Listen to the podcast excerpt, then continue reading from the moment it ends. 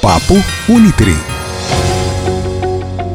Olá, eu sou o professor Saulo Magalhães, do curso de Psicologia do Centro Universitário do Triângulo Unitri. Sou formado em Psicologia, especialista em promoção da saúde pela Fiocruz, mestre e doutor em Psicologia Social pela UERJ. Essa é a primeira edição do Papo Unitri e vamos falar sobre o Setembro Amarelo.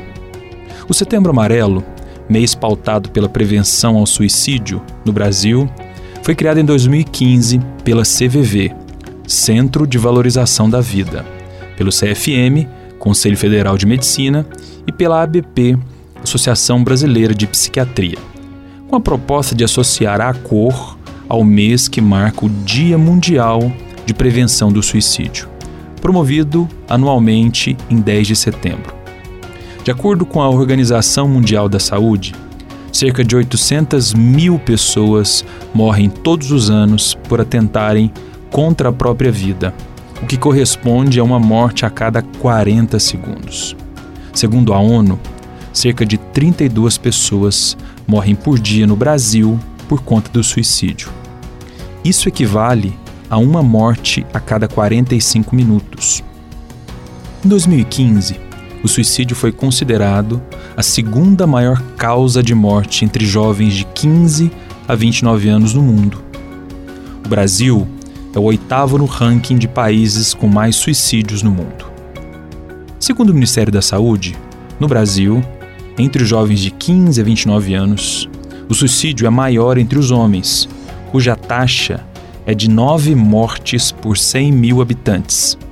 Entre as mulheres, o índice é quase quatro vezes menor.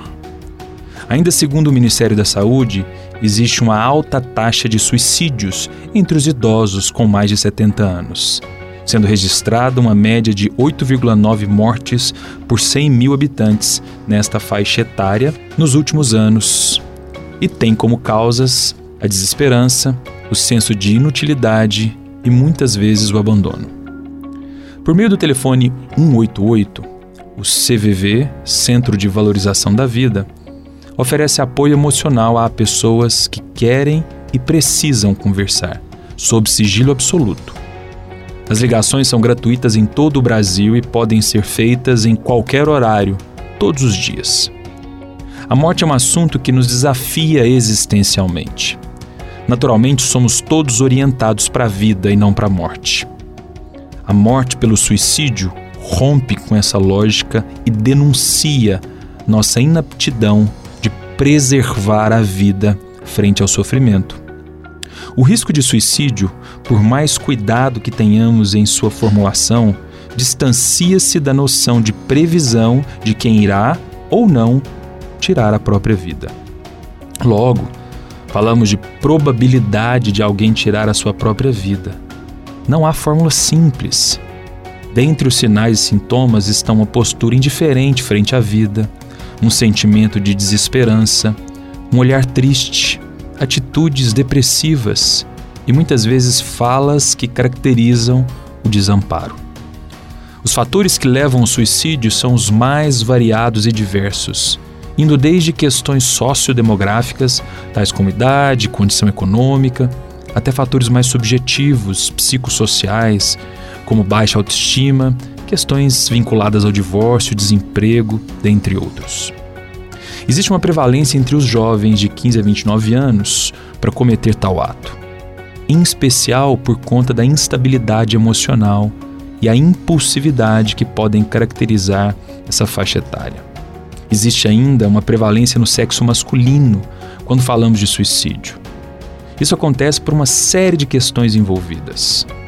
Porém, as mais características são as questões culturalmente vinculadas ao gênero masculino, que muitas vezes procuram menos ajuda quando deprimidos e, em muitas situações, abusam mais de bebidas alcoólicas e, especialmente quando deprimidos, podem ficar mais impulsivos e agressivos. E aí surge uma pergunta: e o uso excessivo de redes sociais?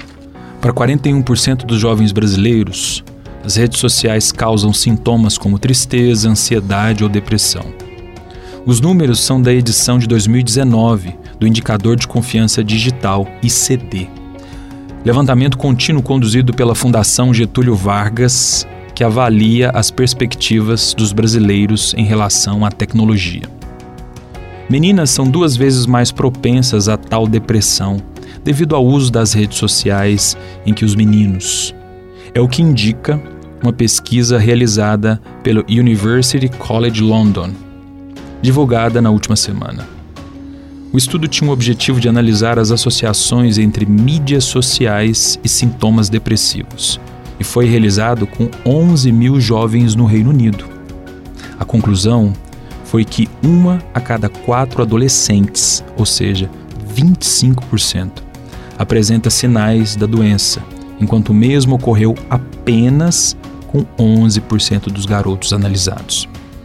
Os pesquisadores concluíram que a porcentagem alta de meninas com sinais de depressão em relação aos meninos deve-se principalmente, entre outros motivos, ao assédio online, a baixa autoestima e muitas vezes poucas horas de sono.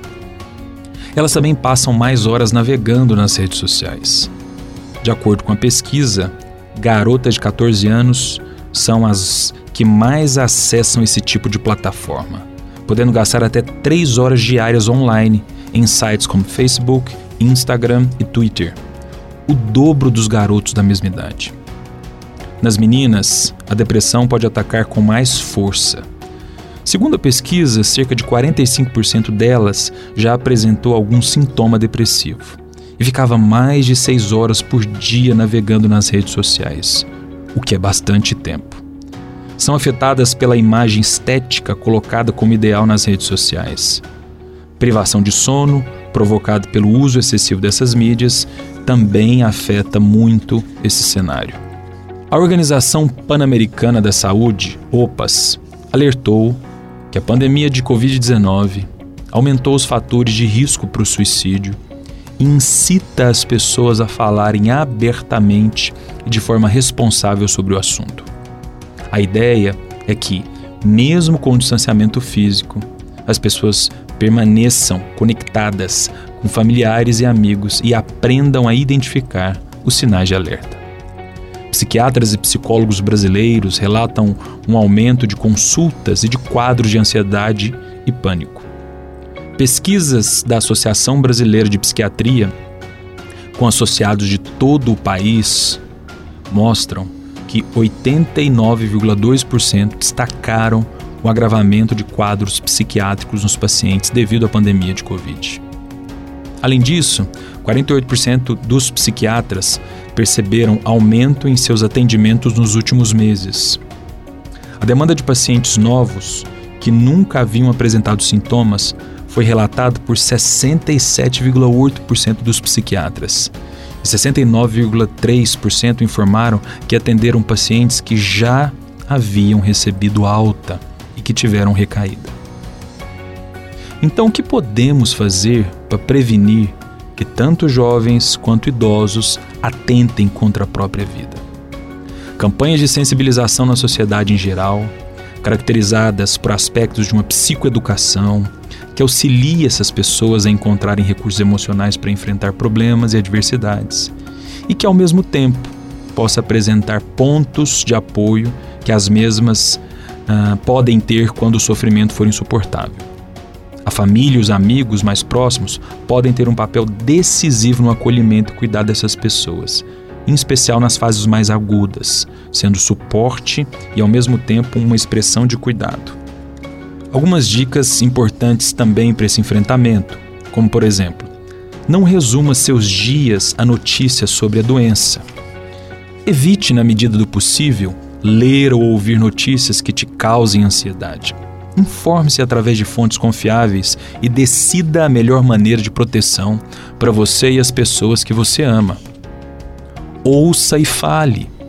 Escute os problemas das pessoas com solidariedade e empatia pois cada um lida com seus momentos de diferentes maneiras. Não deixe de falar sobre seus sentimentos, converse com amigos e familiares sobre o que está acontecendo. Isso diminuirá a ansiedade. Se atente aos exageros. Evite o consumo de álcool, cigarro e outras drogas para aliviar o estresse. Caso sinta necessidade deles, converse com um profissional que poderá te auxiliar na sua saúde física e mental. E lembre-se, o exagero no consumo desses produtos também diminui a sua imunidade. Mantenha as crianças por perto. Caso seja seguro, mantenha as crianças próximas a você e evitem se separar delas. Converse frequentemente com elas, explique a situação de maneira clara, de acordo com a idade da criança. Isso poderá diminuir a ansiedade dos pequenos. Algumas dicas para prevenir a ansiedade. Pratique atividades que sejam boas para o corpo e para a mente. Se exercite, escute músicas, desenhe, pinte, cante, dance. Mantenha uma alimentação saudável, pratique meditação. Abuse da criatividade para a realização de outras tarefas. Viva um dia de cada vez e, se necessário, procure ajuda profissional. E mantenha contato frequente com amigos e familiares. Para mais informações e atendimentos, entre em contato com o nosso Núcleo de Psicologia Aplicada, o NUPA, onde acontecem os atendimentos do curso de psicologia, pelo e-mail psicologia@unitri.edu.br. Até breve e fique ligado no próximo Papo Nitri.